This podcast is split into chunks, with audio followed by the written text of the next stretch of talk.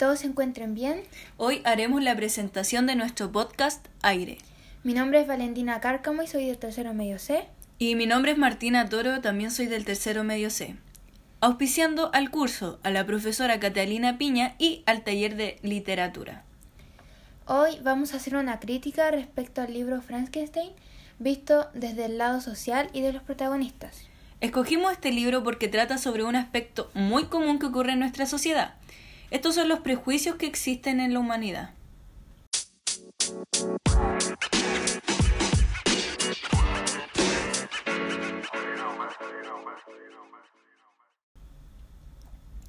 Mary Shelley nació el 30 de agosto de 1797, a fines del siglo XVIII y casi principios del siglo XIX.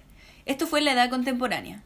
La publicación del libro fue el 1 de enero de 1818 y solo dos años antes empezó a ser escrito. El libro es denominado como un bestseller por eh, su transcurso en el tiempo, ya que eh, tanto antes, cuando fue publicado, hasta ahora, ha sido uno de los mejores libros de terror y su cantidad de ventas ha sido bastante alta en estos últimos años también. Sí. Eh, bueno, el libro trata específicamente sobre un científico que quería demostrar que la vida después de la muerte eh, existe. Él pensó, Víctor Frankenstein, que es científico, pensó que él podía crear un humano que terminó al final siendo una aberración. Sus características físicas se salen completamente de la norma de lo natural. Al crear este espécimen tuvo que sufrir las consecuencias que no fueron para nada gratas hacia él ya que Frankenstein pronto iba a hacer muchas cosas que a él le, obviamente le iban a doler. Sí. Bueno, igual si analizamos un poco la obra, a pesar de todo, Frankenstein fue una de, las aberraciones más inteligentes que pudo existir. Eh, él aprendió a leer y a hablar eh, de manera autónoma, nadie le enseñó.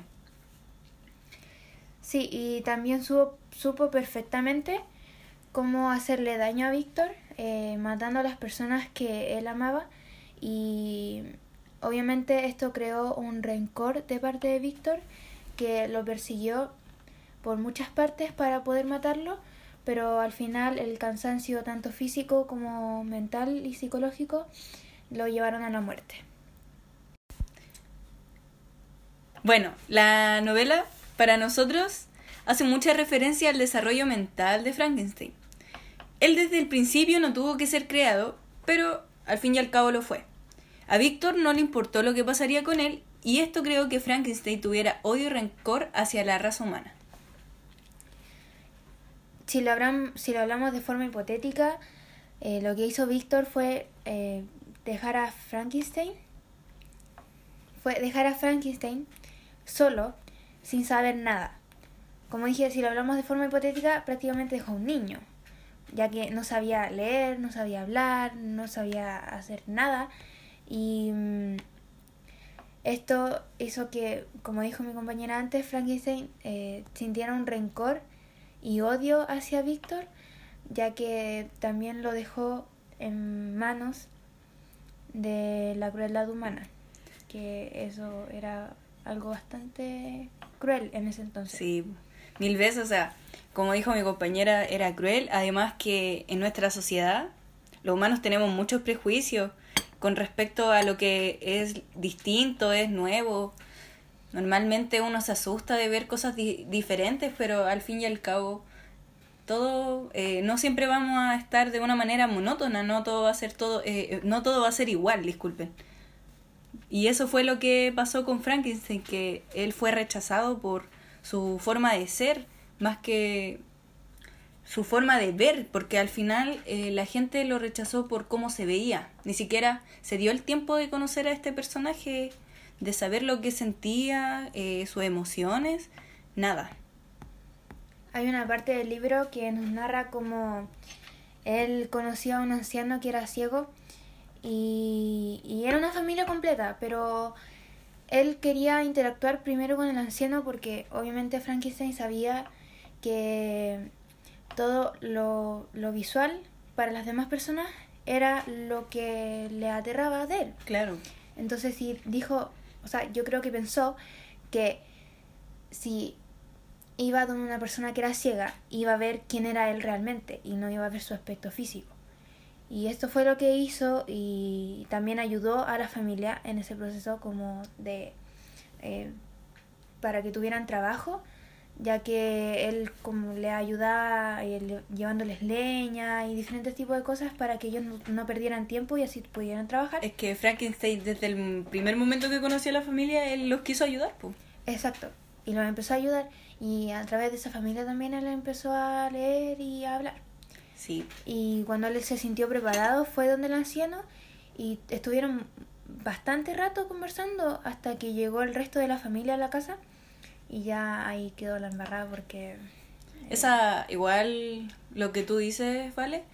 Yo esa parte la interpreté como que tenemos que ser ciegos para poder eh, mm. darnos el tiempo de conocer a la gente y no fijarnos en, en el físico.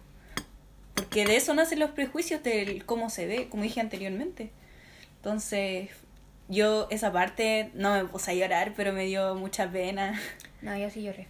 empaticé mucho con Frankenstein y dije, ¿por qué le tocó a él? Exacto. Él no tenía por qué sufrir todo lo que después de todo su creador quería hacer. Bueno, y también para mí, la verdad es que Víctor fue bastante inmaduro al crear a un espécimen que después no se iba a ser responsable de él. Igual, si te das cuenta, Víctor sintió, porque él estudió años filosofía de la naturaleza y todo eso, pero parece que su estudio se fueron para atrás igual. Pero es que, o sea, hablemos un poquito, una persona cuerda. O sea, ¿a quién se le ocurriría hacer a un humano de resto humano? A él nomás, po. Pero por eso o sea, yo por último intentaría revivir un cuerpo ya muerto, o sea, completo, jamás pegar y coser parte por parte.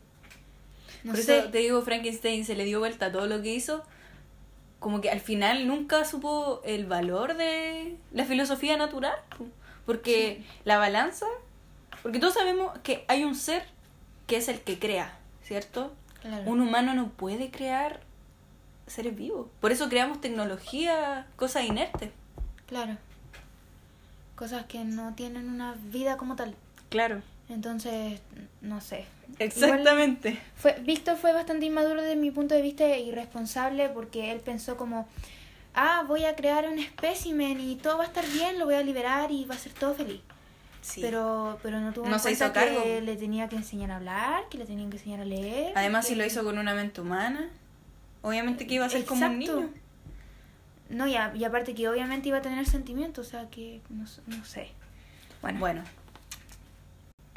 Lo que logramos concluir, que después de todo Víctor nunca debió crear un ser humano sin tener un verdadero conocimiento de la ley de la naturaleza y del balance natural, porque como habíamos dicho anteriormente con mi compañera, se, se pasó.